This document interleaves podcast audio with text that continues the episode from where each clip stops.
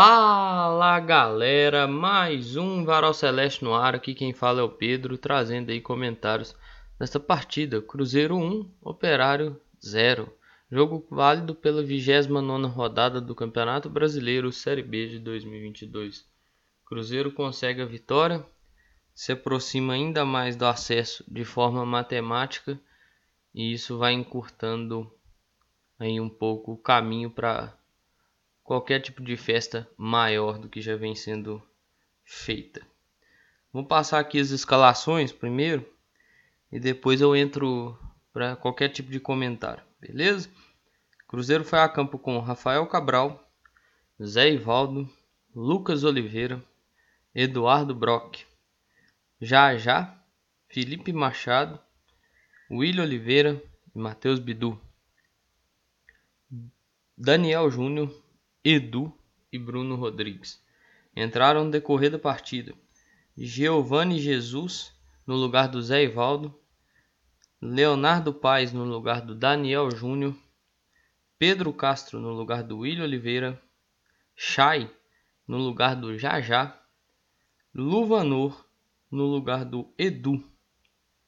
Bom, jogo que teve carinha aí movimentada, né? Mas dentro Assim, com menos de um minuto, o Cruzeiro já tinha chegado com o Bruno Rodrigues. Uma finalização que o Vanderlei bateu roupa, mas hum, na sobra ninguém conseguiu aproveitar, nem mesmo o próprio Bruno. E assim, o Cruzeiro foi. Foram duas chances muito próximas uma da outra, né? O Perá também teve uma. O Brock perdeu uma disputa de cabeça e o Brandão, atacante desse, tentou fazer pegar o Rafael de surpresa, né? E essa partida ela começa movimentada, né? Porque essas duas chances, assim, são com pouco mais de 30 segundos de diferença uma para outra, sabe? E o Operário veio naquele jeito que eu falei que viria, fechadinho, tentando dar chutão para pegar espaço, às vezes uma saída de bola mais rápida. Cruzeiro ainda teve uma chance com o Edu, uma bola cruzada, que eu não sei porque o jogador do Operário vai pedir impedimento, sendo que nem tinha impedimento. O Edu tentou virar uma, um voleio, uma bicicleta, não sei o que, que tentou fazer, mas não conseguiu. E o Operário, por volta dos 12 minutos, também teve uma chance com o Fernando Neto, numa saída rápida de contra-ataque, que era o que eles queriam o tempo inteiro. Mas é, não encaixou, né? E aquele momento ali também foi o. Ainda bem. Aquele momento foi o momento que o árbitro machucou, né? Houve a troca do árbitro, saiu o árbitro principal, entrou o quarto árbitro dentro do campo. E a partir desse momento até o fim do primeiro tempo não teve jogo, cara. Não teve jogo. Muito ruim a arbitragem desse cidadão. Muito ruim, muito ruim. Assim, um cara que me pareceu totalmente despreparado para fazer o que ele estava fazendo ali. Você via nele um claro desconforto e um claro des descontrole também, né? Porque assim, ele entrou, já teve uma confusão. E eu achei engraçado. O jogador do Cruzeiro tomou amarelo a torta e direito nesse jogo. Eu vou olhar só um negócio aqui para não ser injusto, né? Mas já sabendo a resposta, claro. O Fernando Neto bateu até não poder mais. Foi um dos caras que mais bateu no jogo. Isso é confusão, inclusive quem começa é ele. Ele não toma amarelo. O jogador do Operário bateu até tem jogador que bateu até não poder mais e não tomou amarelo, cara. É, é assim me assusta, sabe? Oh, o Edu tomou amarelo porque comemorou um gol, comemorou em excesso tudo mais, mas tomou amarelo. O William Oliveira tomou amarelo na primeira falta que fez. O Daniel Júnior tomou amarelo na confusão. O Zé Ivaldo, mesma coisa. Do time do Operário, só o Brandão, o Júnior Brandão tomou amarelo. Assim, não me entra na cabeça isso de jeito nenhum. Até porque o time do Operário fez diversas faltas para amarelo, o árbitro não deu. O árbitro não deu. Não tem capacidade para fazer o que fez. Tava fazendo o que no, no estádio? Eu acho que ele não sabia nem que estava no estádio de futebol. Ele foi aterrissar e ter noção do que, que ele estava fazendo no segundo tempo. E olhe lá. E olhe lá, o tanto, sem dizer o tanto de falta que ele inverteu. É impressionante. O tanto de falta que esse cara inverteu. Teve uma falta. Eu acho que quem sofreu foi o Bidu. Ele levantou o braço para marcar uma coisa. Passou um segundo. Marcou uma falta para operário. O jogador do Operário fazia a falta e não dava. O jogador do Cruzeiro fazia a mesma coisa e dava falta. Era só encostar no jogador do Operário. Ele tava dando falta. Ele, ele prendeu o jogo todo. Ele voltou. Ele entrou, né? Voltou não. Ele entrou com 20 e poucos minutos. Quase. Vai 30, né? Porque o, o primeiro tempo acabou com mais de 50 minutos. 30 e poucos minutos que ele apitou do primeiro tempo. Ele não apitou. Né? Na realidade, ele não apitou. Porque botava apito na boca, parece que não soprava. Os caras não escutavam. Assim, é totalmente sem noção que esse cara fez. Sem dizer que falou assim. Parece que falou que expulsar o Zé Ivaldo. O Zé Ivaldo parece que entrega a bola para pro início de jogo. E ele falou que expulsar o Zé Ivaldo. Gente, onde é que isso é normal? A arbitragem brasileira está em decadência. Mas aí no fim do primeiro tempo o Cruzeiro vai tentando uma coisa que vai me irritando também. Isso me irritou muito ao longo da partida de ontem. E eu não vou mentir não, isso me deixou bem puto. Operário veio fechado, uma linha de 5, uma linha de 4 atletas. Ou seja, tinha só no meio de campo ali tinha nove atletas. O Brandão ficava correndo para um lado para o outro, tentando fazer alguma coisa ali na, na primeira marcação.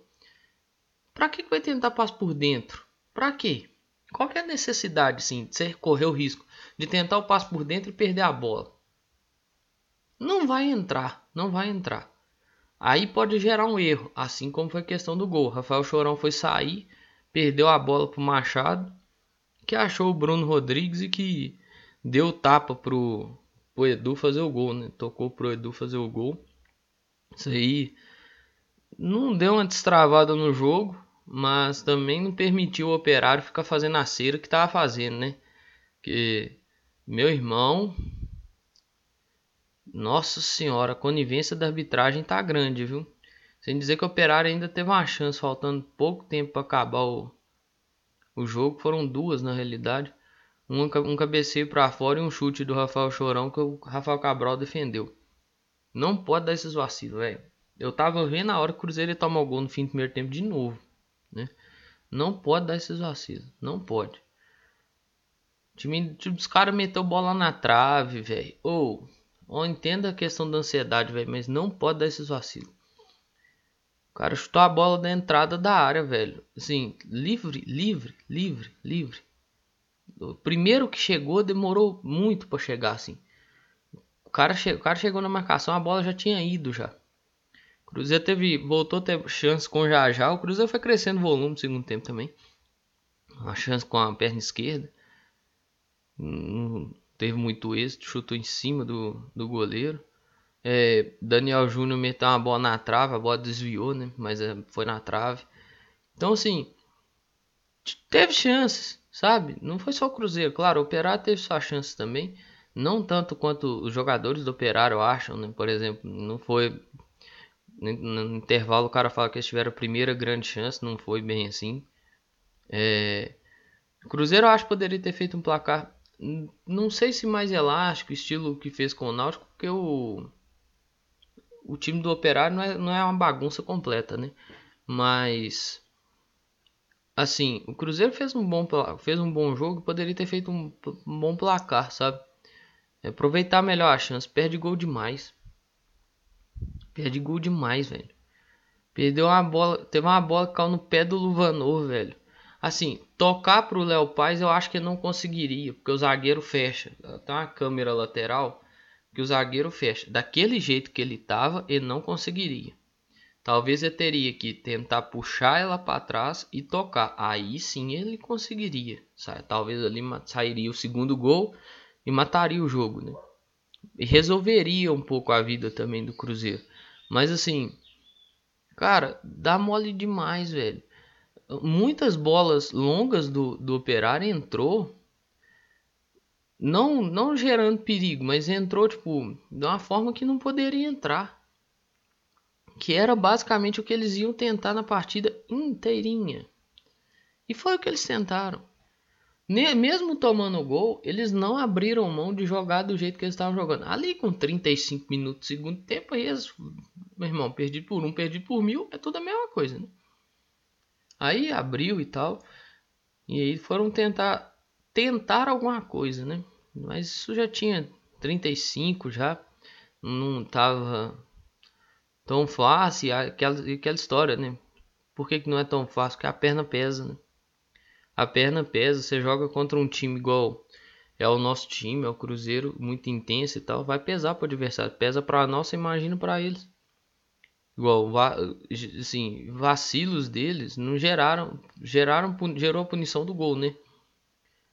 Eles tomaram um gol no vacilo, mas não geraram tanta punição quanto deveria ou poderia ter gerado, sabe? Talvez faltou ali essa coisa de saber, entre aspas, punir melhor as, as vaciladas do, do operário. Assim, quem acendeu o sinal. Eu quero só fazer uma pergunta antes de passar para qualquer outro assunto, comentar qualquer outra coisa.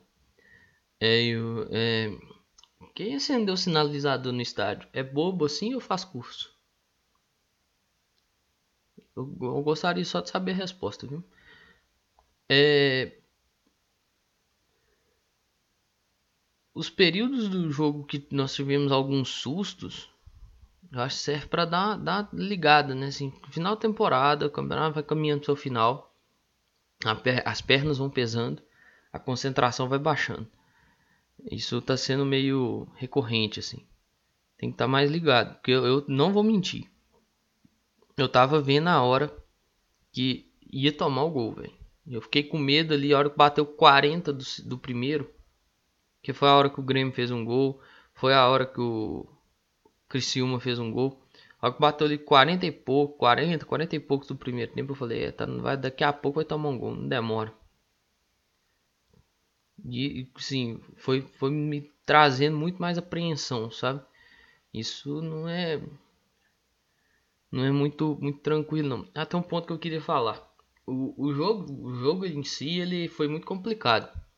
Ele é um jogo muito complicado, né? Eu sempre falei isso aqui, o Operário vem muito fechado, viria muito fechado, ele veio muito fechado. Teve um momento do jogo, tinha uma linha de 6 na última linha lá do Operário, a linha de defesa, né? Muitos times, o Cruzeiro usa três jogadores ali, três zagueiros, às vezes cinco, né? Os dois, os dois alas descem. O Operário teve um momento que o cara, um volante desceu, já tava os cinco lá atrás, um volante desceu e nem foi induzido pela movimentação do jogador do Cruzeiro, não.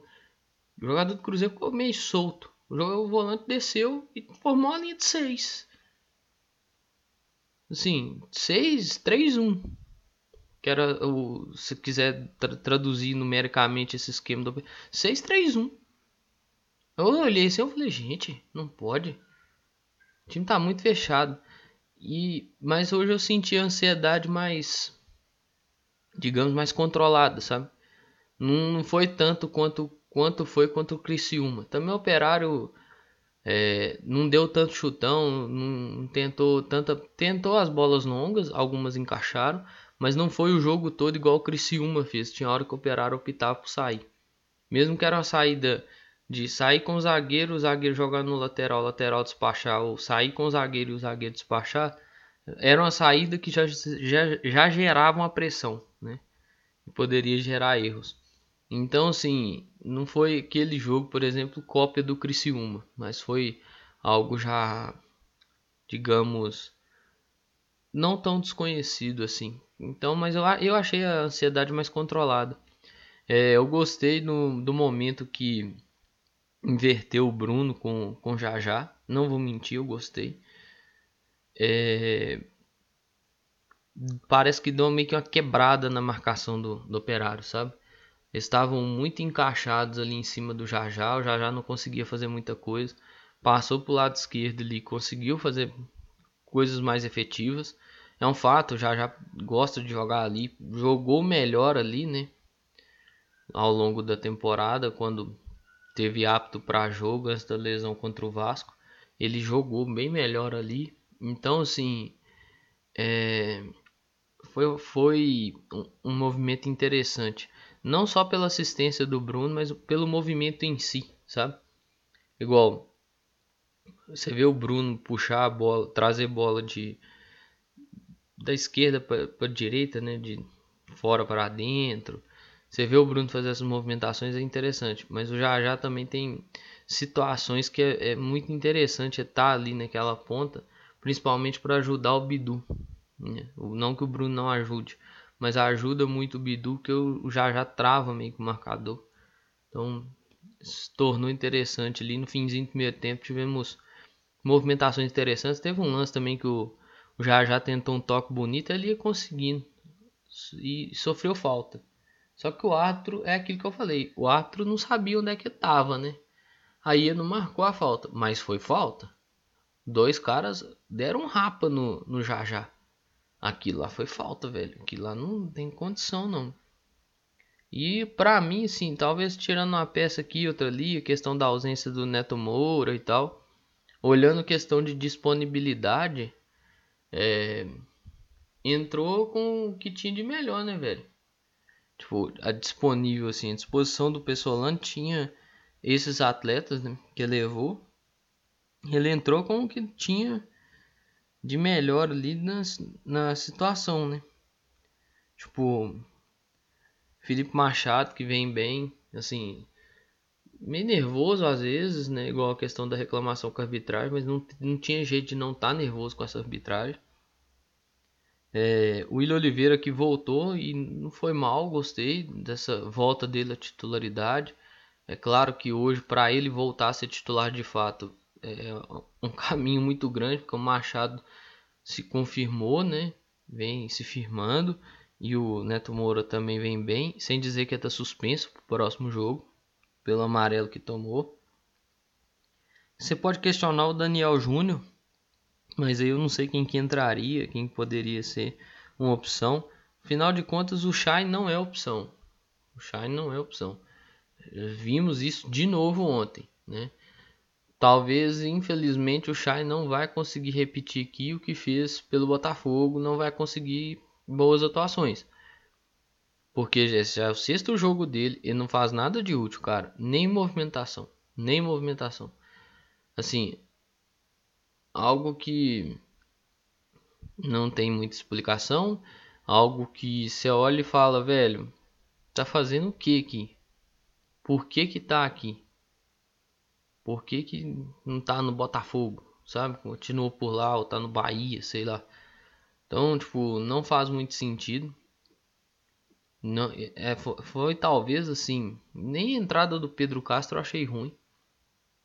É, mas foi talvez a única substituição que eu achei muito ruim. Uma escolha muito ruim de Paul Shai. A primeira bola, as duas primeiras bolas que o Shai pôs o pé e perdeu. Uma tentou chamar uma falta que não existiu, inclusive tomou amarelo. Não sei, não, não foi nesse lance, foi no outro lance, mas é só que eu lembrei aqui agora.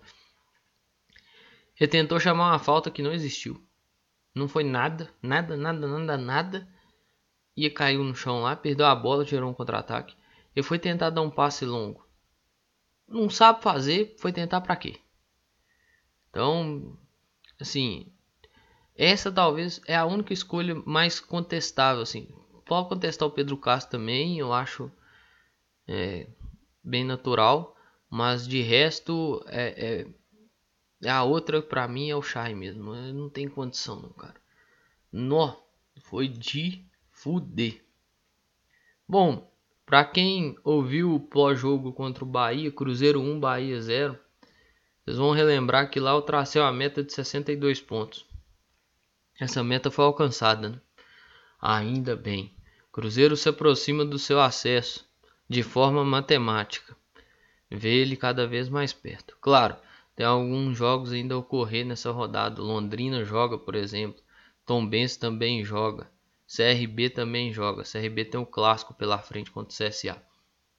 Então tem que saber de fato quem que vai conseguir pontuar, quem que vai ganhar jogo, quem que vai ganhar três pontos, quem que vai ganhar um ponto, para saber de fato a distância real. Por hora, nessa sexta-feira, o Cruzeiro está a 21 pontos do, do Londrina. São aí sete rodadas de diferença. Então isso é rodada pra caramba. É considerável a distância que o Cruzeiro abriu do, do Londrina. Claro, com asterisco que tem que terminar a rodada para sabermos de fato a distância real entre o Cruzeiro e o Londrina, beleza?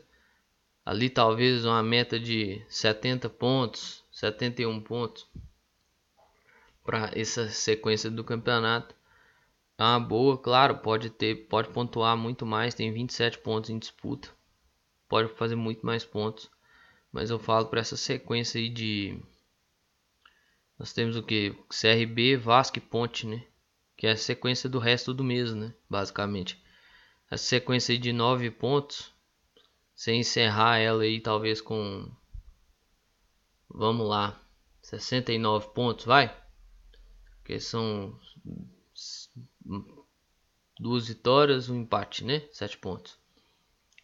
Mas aí fica muito a critério de cada um. Talvez é, ver cada cenário também, né? Ver quem que vai enfrentar e como que vai, vai enfrentar o CRB, como que vem, como que vai o CRB próximo jogo, final de contas. Tem um clássico pela frente se ganhar, tem possibilidade talvez de encostar no. Fica na esperança de encostar no G4.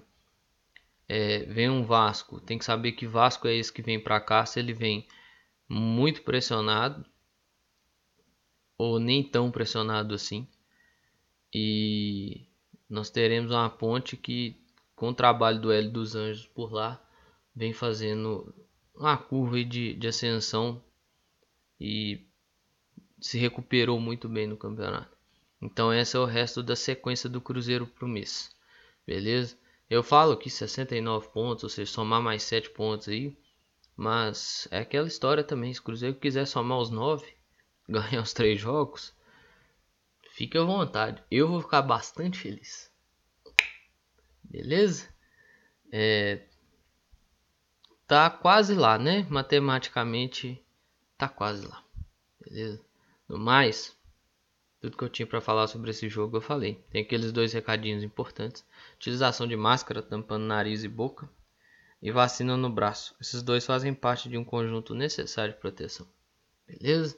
Mas é isso aí, pessoal. Um grande abraço a todas e todos. Eu espero que vocês fiquem bem. Se cuidem. Cuidem de vocês e cuidem de seus próximos. Valeu! Falou!